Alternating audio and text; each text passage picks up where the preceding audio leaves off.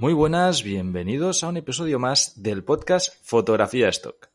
Hoy estamos de nuevo en video podcast. Tenéis esta tarde el vídeo en nuestra plataforma YouTube y traigo un invitado que hacía muchísimo que no se pasaba por aquí. ¿Qué tal, Philip? ¿Cómo estamos? Muy bien, ¿cómo estáis? Muy bien, con muchas ganas de ver qué, qué nos cuentas. ¿Por dónde andas? Pues nada, liado, trabajando mucho en la nueva empresa que me asocié hace un año y medio y dedicándole tiempo, mucho tiempo a esto y también a, al stock. Porque, bueno, yo, yo conozco el caso, pero justamente te he pedido que, que vinieras a podcast porque tú has hecho un cambio radical de estrategia y estás empezando ya a ver los resultados reales de, de todo esto. Así que cuéntanos un poquito. Tú hasta ahora, ¿cuándo, ¿cuándo, comenzaste? Para aquellos que no te conozcan, vamos desde, desde tus inicios. ¿Cuándo comenzaste tú con el stock y qué apuesta hiciste? Nada, empecé en 2016 muy, muy tonteando los primeros inicios probando una cosa, probando la otra, pero bueno, las agencias principales eran Shutter y, y, iStock, ¿no? Eh, donde empecé a, a tontear un poco y tal, ni siquiera estaba Adobe. Y, y luego poco a poco, pues lo iba manteniendo, pero no, no ganaba ni siquiera 100 ni, 100, ni 200 euros, era, era más o menos eh, uno, entre 50 y 100 y pico euros al mes. Y poco a poco lo fui dejando y eh, lo retomé en 2018 cuando vi un vídeo de Quique y Quique habló pues de Addictive, del macro, del micro y, volví pues a motivarme a, dedicarle más tiempo. Y, y, y empecé otra vez a darle caña al micro, pero muy poco tiempo. Y muy poco tiempo después me metí en Addictive, ¿no? Porque en ese momento yo tenía la percepción de que, como fotógrafo que era en ese momento y me dedicaba al 100% a la fotografía, como que, que, me pagaran céntimos por las fotos, pues no, era un fiel defensor de que o me pagaban 20, 30, 40, 50, 100 euros o 10 céntimos no me valía la pena, ¿no?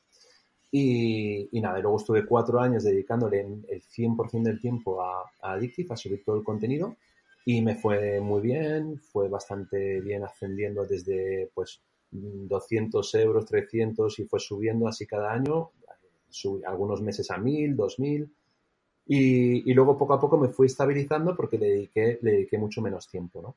Pero claro, llegó un momento donde me puse a reflexionar y a hacer mis cálculos y mis historias y decidí cambiar radicalmente la estrategia porque, porque pensé que mi contenido, mucho de mi contenido era más para micro, ¿no? Al final, los años hacen que acabas un poco entendiendo más el mercado y acabas viendo que quizás tu estrategia no ha sido la más correcta. Además, el, el, el stock es un ser vivo que va evolucionando y va fluctuando, es un poco como la bolsa, y hay momentos que va mejor y funciona mejor una cosa y la otra, o sea, es muy, muy, si te estancas en un estilo, en una manera de ver las cosas y tal. Y nada, eh, llevo desde 2021 principios subiendo todo mi contenido a, a, micro.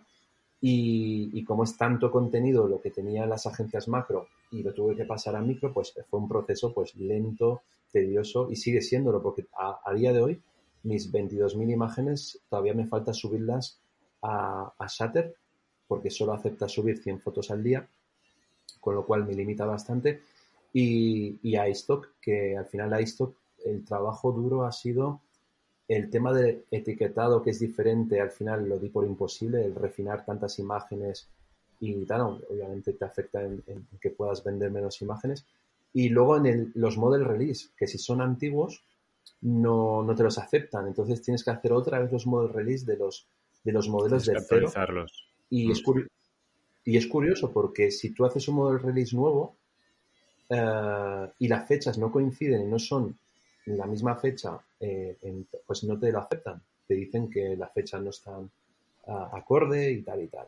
A mí me, Entonces, me, ha, pasado algo parecido y la verdad que, que al final es un lío, ¿eh? Hasta que no pillas el flujo de trabajo, porque de golpe te rechazan por un motivo, luego te rechazan por otro, y dices, ¿pero qué está pasando, no? El tema no, de las fechas. De... Llega un punto que detectan que cuando retocas un model release en Photoshop para que las fechas sean las mismas, eh, te dicen el model release ha sido alterado.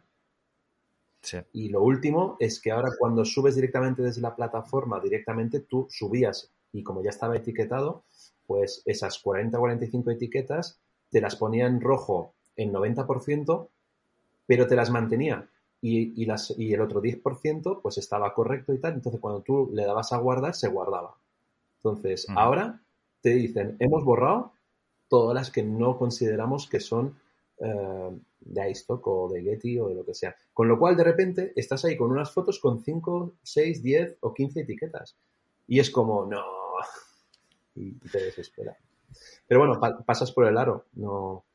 Sí, al final esto pues parte de, no sé si, si es algo que has hecho tú, ¿no? Pero parte de todo esto pues también está en la delegación, ¿no? De decir, bueno, eh, como tengo que pasar por el aro y no, y no tengo el tiempo suficiente para pasar por el aro, por todas las agencias y hacer todo, eh, me busco un equipo y ahora invierto, ¿no? Para, para que alguien lo haga por mí y ya a futuro ya veré los frutos. ¿Has tirado tú por ahí? Exacto. Yo, sobre todo lo que es el etiquetado, sí lo he delegado 100% porque pienso que las fotos es responsabilidad mía, estará mejor o estará peor, eh, lo he hecho yo. Pero el etiquetado soy un negado, soy un cenutrio y sobre todo no me gusta, no me apetece nada. Entonces lo voy a hacer mal, lo voy a hacer a disgusto.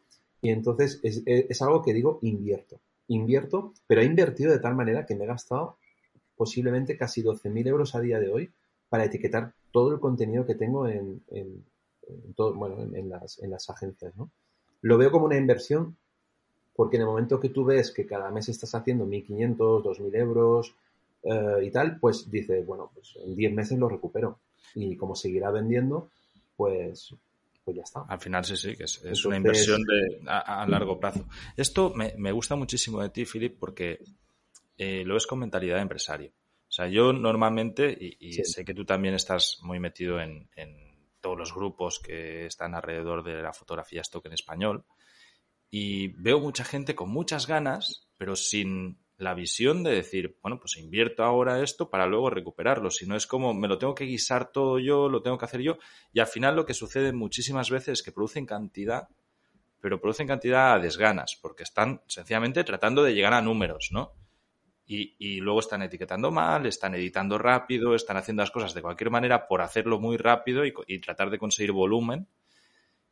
Y, te paras a pensar y dices que a lo mejor puedes delegar una parte, aunque ahora mismo tengas que hacer una inversión, o, puedes buscar la manera de que alguien lo haga mejor que tú y vas a ganar más.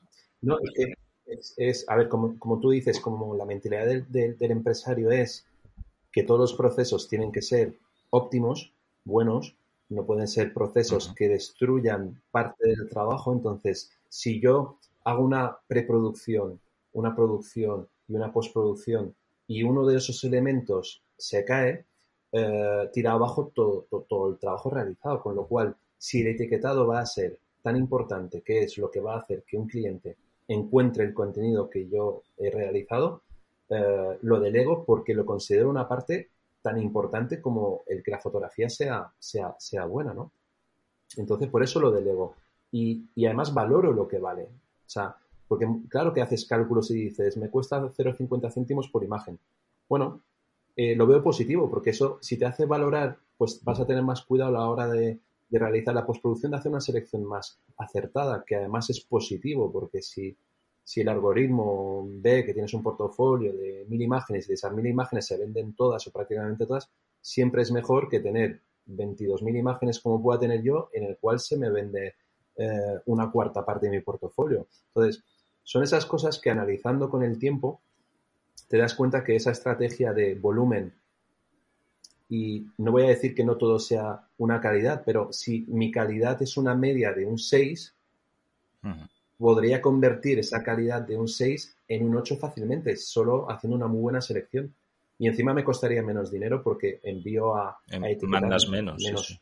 Y también te llevaría menos trabajo. Mucha gente me dice, ¿por qué no mandas a etiquetar 10 fotos de una sesión y hay 40 fotos y luego en base al etiquetado las copias, copias y pegas y enseguida les digo, no, no, esto sería eh, súper contradictorio respecto a, un flujo de trabajo óptimo. Yo necesito recibir ese trabajo de esa persona y directamente enviarlo a, o subirlo y que ese, ese modelo o esa manera de subir el contenido sea muy rápido, que no me consuma tiempo, porque ahí sería otro proceso en el que tengo que tener contratada a otra persona para que me haga la gestión de subida de contenido, ¿no? Exacto. De, hecho, es, esto mismo que has dicho, hay mucha gente que lo hace también con los vídeos, tío, que manda fotos, las etiqueta y luego pues utiliza las mismas etiquetas para vídeo, ¿no?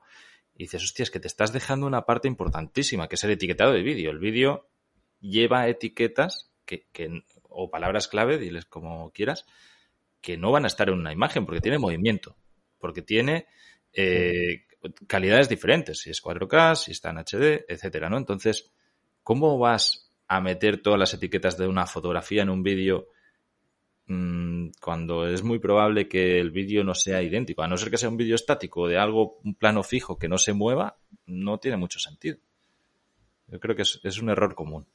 No, yo, no, yo el tema del etiquetado lo, lo, tengo clarísimo. Si acaso me pongo un límite de, de, de, qué inversión voy a hacer en etiquetado. O sea, por ejemplo, ahora con la inteligencia artificial que estoy realizando contenido, que, que, que, que tenemos que hacer un, un vídeo en directo hablando del tema, eh, le, he dedicado 250 euros al mes de etiquetado.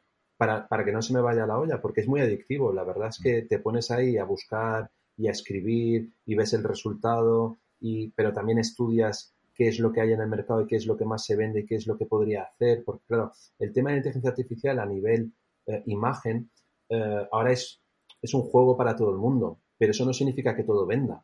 Entonces, mi, el trabajo que estoy realizando es analizar qué puede vender más, pero al mismo tiempo experimento y también mando cosas para ver si vende o no vende, ¿no? Entonces, me he puesto un presupuesto eh, de 250 euros al mes y te, yo ya te diría que el cálculo que tengo hecho a día de hoy, que tengo unas 400 y pico fotos subidas, es que ya me está generando posiblemente unos entre 30 y 50 euros al mes. Eh, entonces, el porcentaje, eh, o sea, es muy positivo. Eh, ¿Por qué? Pero, pero, pero, para que veas, todo tiene un sentido. Uh -huh. Hay una variedad impresionante. No son sesiones de 10, 15 fotos de lo mismo. Son una foto, otra foto, otra foto y cada uno, o sea, como mucho, de una serie hay dos o tres, ¿no? Imágenes. Entonces, el etiquetado es eh, 250 euros para 500 imágenes al mes, pero que son una variedad brutal. Y eso lo veo en el momento que lo subo y empiezo a ver que vende, y vende, y vende, y vende. Y ahí es cuando me digo a mí mismo, ¿lo ves? En imagen, o sea, en, en mis sesiones de fotos es lo mismo. Esa, esa teoría de manda mucha variedad y muchas cosas diferentes en pequeñas píldoras y cápsulas, está claro que funciona. Totalmente. Sí, sí, totalmente de acuerdo. De hecho, bueno, eh, el directo lo, lo, hicimos aquí en el canal de YouTube, que se hizo, aunque estamos grabando esto antes, se, se publicó la semana ah, pasada. Eh, lo, lo sí. podéis revisar. Y además, en la Academia Stock vamos a estar dando varias clases sobre inteligencia artificial en Stock, porque es algo que, que, es la nueva tecnología al momento, ¿no? Y, y, hay que estar muy puesto en ello para hacer las cosas bien también, que, que es importantísimo. Eh, Philip, cuéntanos un poquito, ¿vale? Eh, tú dices que desde el año pasado, a inicios de 2021, empiezas a subir a micro todo el portfolio. Cuéntanos, evolución, resultados y sé, y yo, y eso lo sé yo porque tengo información privilegiada tuya, pero me gustaría que compartieras que has decidido trabajar con una selección de agencias de micro. No has estado, no, no has entrado a saco en todas. Entonces, me molaría que, que, nos contases cuáles agencias son las que has decidido, cuáles te están dando mejor resultado y, cómo han sido la, evolución que han tenido. Pues fue en, al principio de 2021, empecé a, subir y, en ese momento pensé, ¿sabes qué? Voy a subir a, a las tres agencias más importantes, iStock, Shatter y Adobe, porque era como un experimento, ¿no? En plan, a ver qué resultado me, va, me da. Como vi que muy rápidamente, en menos de un mes, una agencia me estaba dando 50, la otra 60, la otra, dije, Buah, es que me pongo a hacer cálculos y como lo meta todo aquí, me va, me, va a estar dando una pasta, ¿no? Efectivamente, después te vas dando cuenta de que al principio te da mucho, por, por, el algoritmo que tenga cada agencia para motivar al que acaba de empezar. Y luego hay como unos valles, ¿no? Y luego vuelve a subir y otro valle y vuelve a subir y así hay como unas cifras de, de 100 a 500 fácil, luego valle, luego para llegar a los 1000 cuesta, luego otra vez así y tal. Entonces, mi premisa, o sea, lo que tenía clarísimo es no voy a subir a 20 agencias. y me puse cómo calculo yo qué agencia vale la pena. O sea, cuál es mi mínimo para decir, esta agencia vale la pena porque me da tanto dinero. Pero ya mi cálculo, yo no quería que fuera anual. O sea, yo no quería que mi cálculo fuera 20.000 imágenes subida a esta agencia me da 100 euros al año. De puta madre. Mm, me viene bien. No, yo quería algo más ambicioso, ¿no? En plan, quiero que el mínimo que me dé una agencia sea 100 euros al mes. Si no, no me vale la pena. Y, también porque tengo una teoría de que tampoco me apetece que mi contenido esté masificado en, y descontrolado. Sería la mejor palabra, descontrolado, porque eso sería otra premisa. El que yo tenga el control absoluto de, decidir si esa foto la quito o no la quito de la agencia. Por un problema con el modelo, por un problema con una empresa, porque eh, no sé, porque me apetece quitar esa sesión porque al final no quiero que esta sesión esté en mi portafolio porque ensucia el portafolio y quiero estar orgulloso de mi portafolio y no quiero enseñar más algo que hice hace cuatro o seis años y, tal. O sea, un poco eso, ¿no? Entonces, que me diera un mínimo al mes y que luego yo tuviera el control absoluto. Y claro, fui descartando agencias por el, por el camino. Y, y al final me quedé con, con, o sea, por orden diría que la que estoy locamente enamorado por cómo lo está haciendo es Adobe, ¿no? El ver que lo mínimo que me da es 38 céntimos y lo más normal es que la media sea un euro y algo. O sea, eso me tiene como alucinado. Eh, luego, eh, Envato Elements, que fue como un poco el descubrimiento respecto a que una agencia que yo ni idea sabía que existía, porque obviamente yo en su momento hasta fui cliente, ¿no? Pero ni por asomo pensé que con esa filosofía de una membresía, un pago mensual, una suscripción, de, creo que 14 euros al mes o 15 por ahí, pudiera dar el mismo dinero que Adobe, aunque obviamente las formas de, vender o, el tipo de cliente que tienen eh, es muy diferente, ¿no? Entonces, y luego... Hago un inciso aquí, Philip, porque yo sé que tú eres un enamorado de, Envato y nos hiciste una masterclass para todos aquellos que, sabéis que existe, pero Envato es un poco complicada. O sea, todo lo que es el panel de control eh, va muy diferente al, resto de las agencias, es un poco un lío y tal. Hay una masterclass que, que hizo este hombre en la academia, que además sabéis que hasta dentro de tres días, hasta el día 21, están las puertas abiertas de la academia, que ya sabéis que abrimos muy poquitas veces al año el acceso a nuevos usuarios y que ahora pues tenéis la oportunidad de, entrar. Si queréis verla, vais en, el apartado de agencias de stock y tenéis ahí una masterclass que creo que son casi 40 minutos antes de estar repasando de Philip enseñando cómo es Envato por dentro y cómo funciona también la aplicación, que también es un poco un lío. Continúa. Y, luego sería Shutterstock y iStock, ¿no? Y quizás iStock es la que al final, por mucho que te lo ponga difícil, dices, eh, sí, pero es que es una agencia que al final me puede estar dando el mismo dinero que Shatter o, un poco por debajo. Entonces, ¿vas a decir que sí a 500 euros al mes, a 400? A... Entonces, al final dices, no, eh, voy a... Voy a... Es como que necesito y tengo que hacerlo, ¿no? Por mucho que me guste o no me guste, entonces eh, también estoy ahí. Y luego otra agencia que siempre considero que está un poco pendiente de a ver qué pasa es FreePick. ¿no? Eh, porque hay muchos detractores y gente que no está muy, muy de acuerdo un poco con cómo funciona y tal y tal, pero yo al final hago una reflexión y es, si estoy de acuerdo en vender imágenes en Envato Elements y hago una media y veo que la media son entre 0,5 céntimos y 0,7 céntimos por imagen y FreePick hace exactamente lo mismo, no, quiero, no, no me quiero engañar a mí mismo, o sea, Em, qué es lo que te gusta de una y qué es lo que te gusta de otra. Entonces, lo bueno de Envato Elements, que se mantiene en el tiempo y que va increciendo. Eso es lo más positivo en comparativa con FreePick. Y FreePick en, general tiene tendencia a, a, estancarse y requiere de que sigas alimentándolo para seguir subiendo. Y, es, es, más, te diré que todavía no he descubierto el punto en que Envato Elements desciende. O sea, desde que empecé, siempre ha ido a, más. la gráfica, siempre ha ido a más y como mucho ha habido un valle, ¿no? A partir de los 600 euros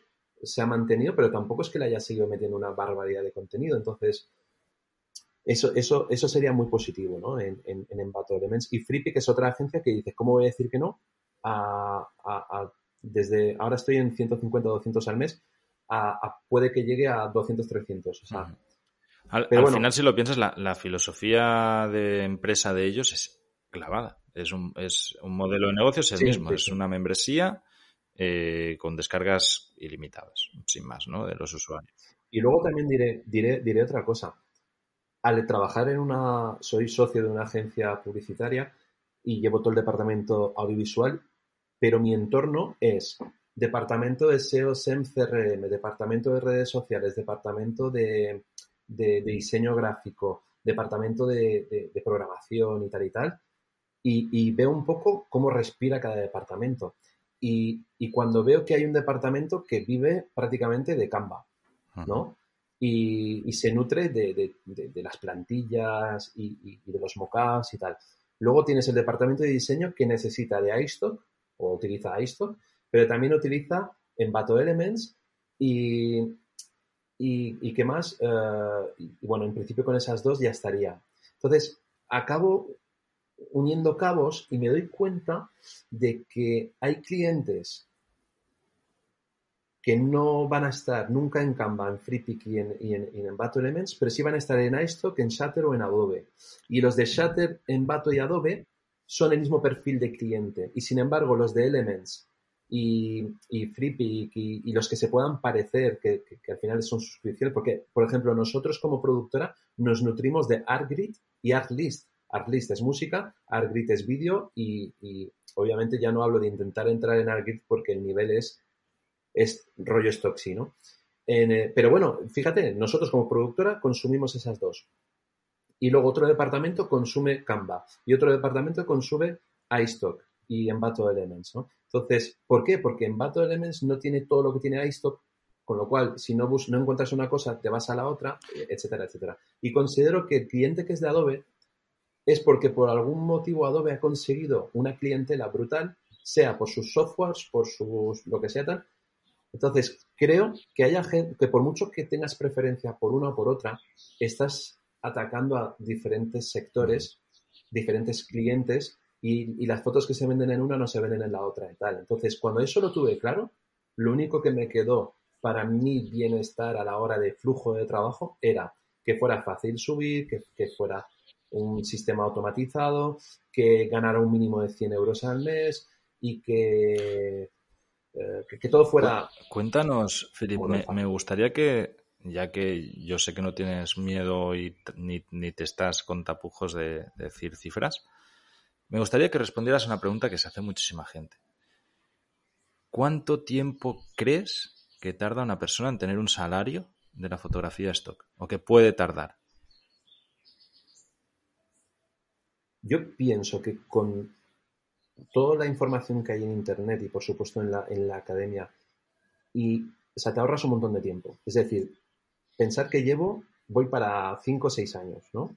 Y todo lo que he aprendido y todo lo que me he dado cuenta que me he equivocado y he perdido literalmente es perder el tiempo. Si lo ves como un negocio, mm, es perder el tiempo. Entonces, si vas a tiro fijo y sigues consejos de uno y de otro, teniendo en cuenta que es un amplio abanico el que lo que funciona a uno no le funciona, pero al final sí que hay eh, pues unos mínimos que cumplir, que hacer, que si, que si empiezas así, mi percepción es que dedicándole cuatro horas al día en seis meses, ya empiezas a ver unos resultados que dices, que te motivan, ¿no? Que dices, hostia, esto sí que puede funcionar si va en serio.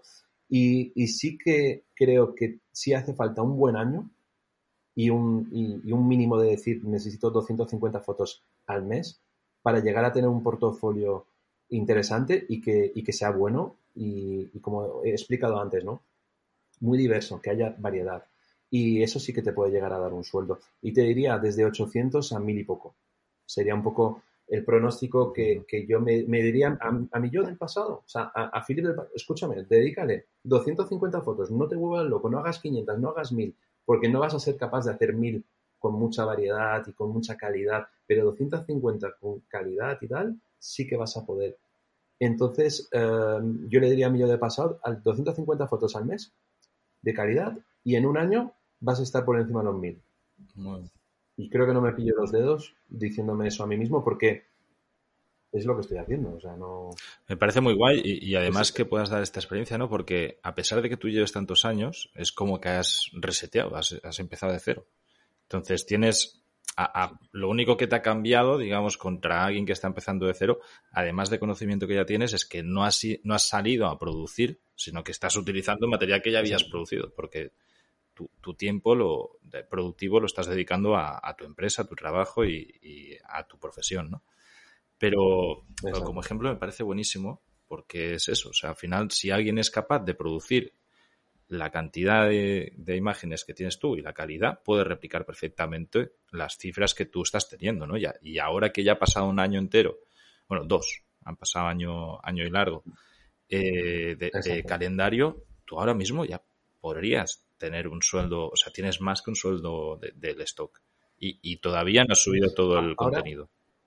Exacto. O sea, lo que tengo ahora es mínimo 1200 y el máximo que he tenido, porque al final ha ido variando, ¿no? A partir de junio, a partir de junio, mayo, junio de este año. 2022. He superado los.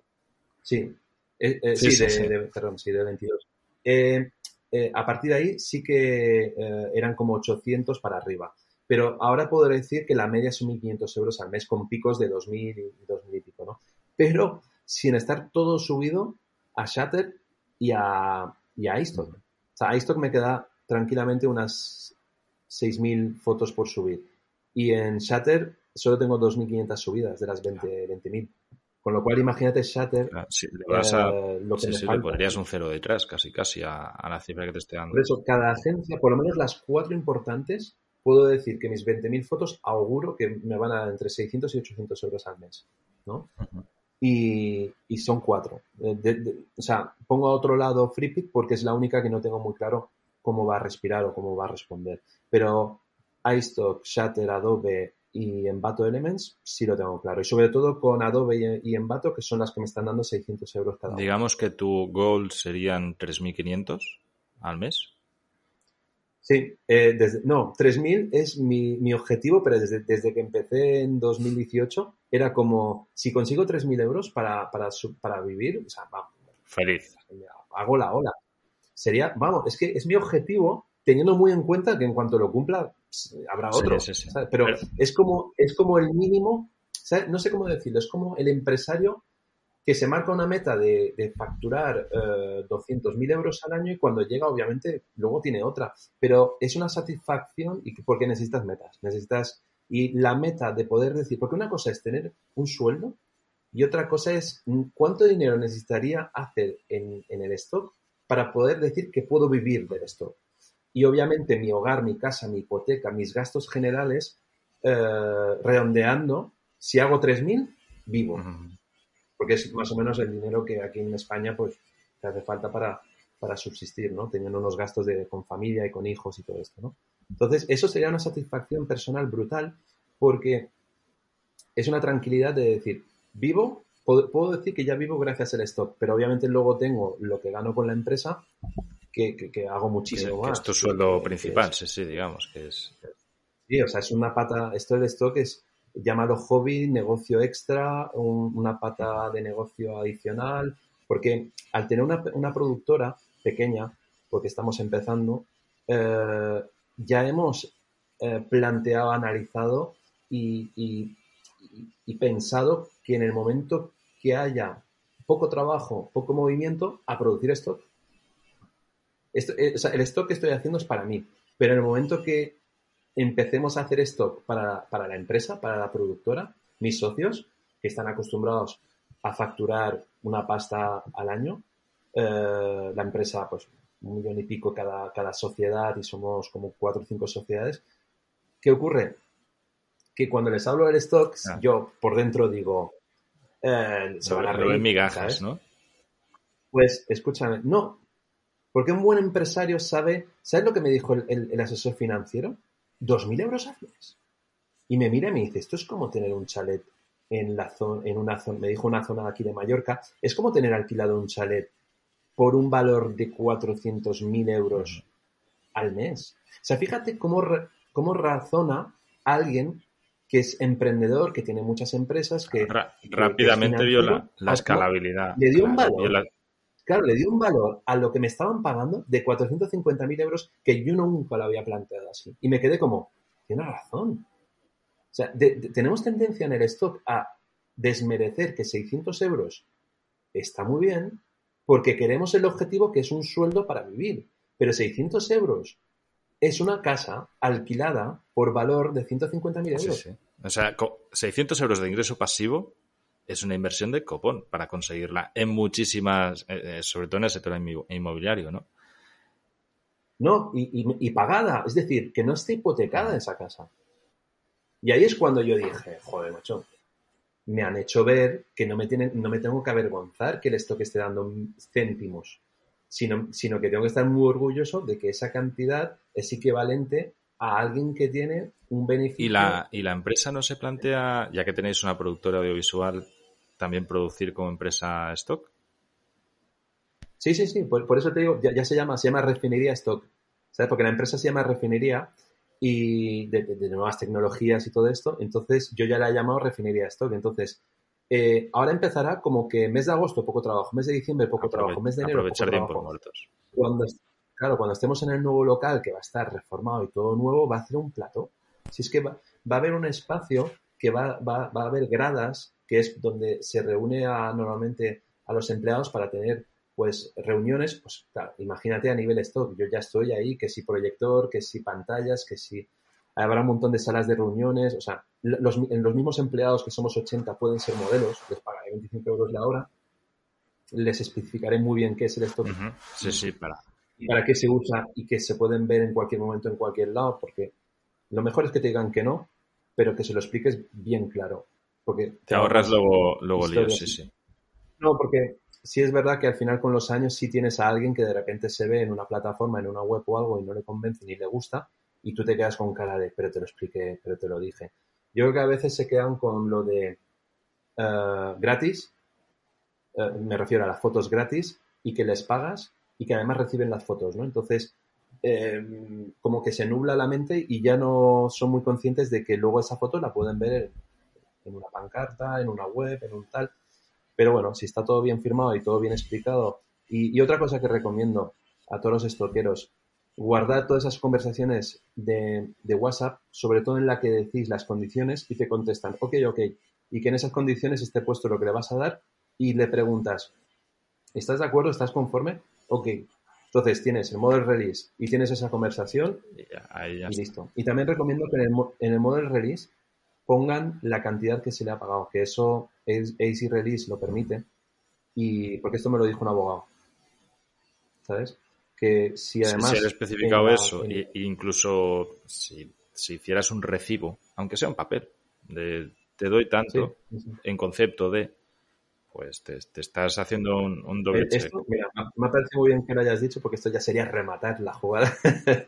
Recibo, eh, has firmado y encima hay mensajes. Lo digo porque una, fíjate, un abogado enseguida me dijo, siempre, siempre prevalecerá o ganará o tendrá los derechos de imagen, ¿no? Entonces, el, juez siempre va a tener como una predilección por proteger a, esa persona que ha sido vulnerada supuestamente, ¿no? Pero cuando ya hay tantas cosas como mensajes, contrato y un tal, sería muy complicado. Totalmente. Además que también eso ahuyenta posibles problemas. Es decir, si, si te encuentras... Bueno, esto daría para un podcast entero, ¿eh? pero que si te encuentras un modelo que va, que va a cargar y tú le dices, oye, tengo todo esto tuyo, en lo que aceptas la sesión, eh, me estás firmando que has, que has sido remunerada y, me estás diciendo que ok ya a las condiciones que te he puesto y te lo he puesto bien, si quiere vamos a juicio, pero vamos, no hace falta ser Muy, listo para saber que, no te va a ir muy bien. Pero luego también te diré otra cosa, en base a lo que tú puedas haber ganado con, esa, con esas fotos, eh, yo, creo que el juez se parte la caja. Bueno, dependiendo de la sesión, tío, hay sesiones que dan mucho, ¿eh? O sea, esto es, es, muy random. Pero me refiero, pero me, refiero pon que son 10.000 euros. Bueno, ya. En el peor de los casos, el porcentaje que te hacen pagar porque a lo mejor no ha quedado suficientemente claro, la modelo puede decir misa y tal, lo que pueda decir un juez del porcentaje que le tengas que pagar en, base a beneficios obtenidos, eh, no sería una locura. No, no, ya. ¿Sabes? A, muy malas serían los 10.000 euros, imagínate, ¿sabes? O sea, no. Y digo en el peor de los casos porque muchas veces en su momento tuvimos la genial idea de, a veces eh, hacer un, un, model release y por prisas y tal, ah, no te preocupes, fírmalo tú. Ya, es que no. O sea, eso es porque ahí sí que te dice. Es lo mismo que estábamos hablando, ¿no? De, de tomarse esto como un negocio o no. O sea, si, si, si, le das la importancia que tiene, tienes que darle la importancia que tiene a todos los procesos, eh, a la preproducción, a la producción, a la edición, al etiquetado, etcétera, pero también a la captación de modelos y a los contratos con los modelos. Y, igual de modelos también con los property release. Muchas veces tiramos millas, bueno, esto no se reconoce tal, y pues sí. Pero es lo mismo, o sea, en el momento en el que te tomas esto en serio, dices, oye, pues voy a hacer las cosas bien. Pero, es lo que te digo de, los atajos que se pueden tomar ahora a la hora de aprender de los errores de los demás. O sea, yo todo esto que estoy comentando, imagínate, em, alguien dice, coño, si le ha pasado a él, pues más me vale que estas cosas, cada vez que se me pase por la cabeza no pedir un property release o no pedir un, un, model release, eh, ya sé lo que puede pasar.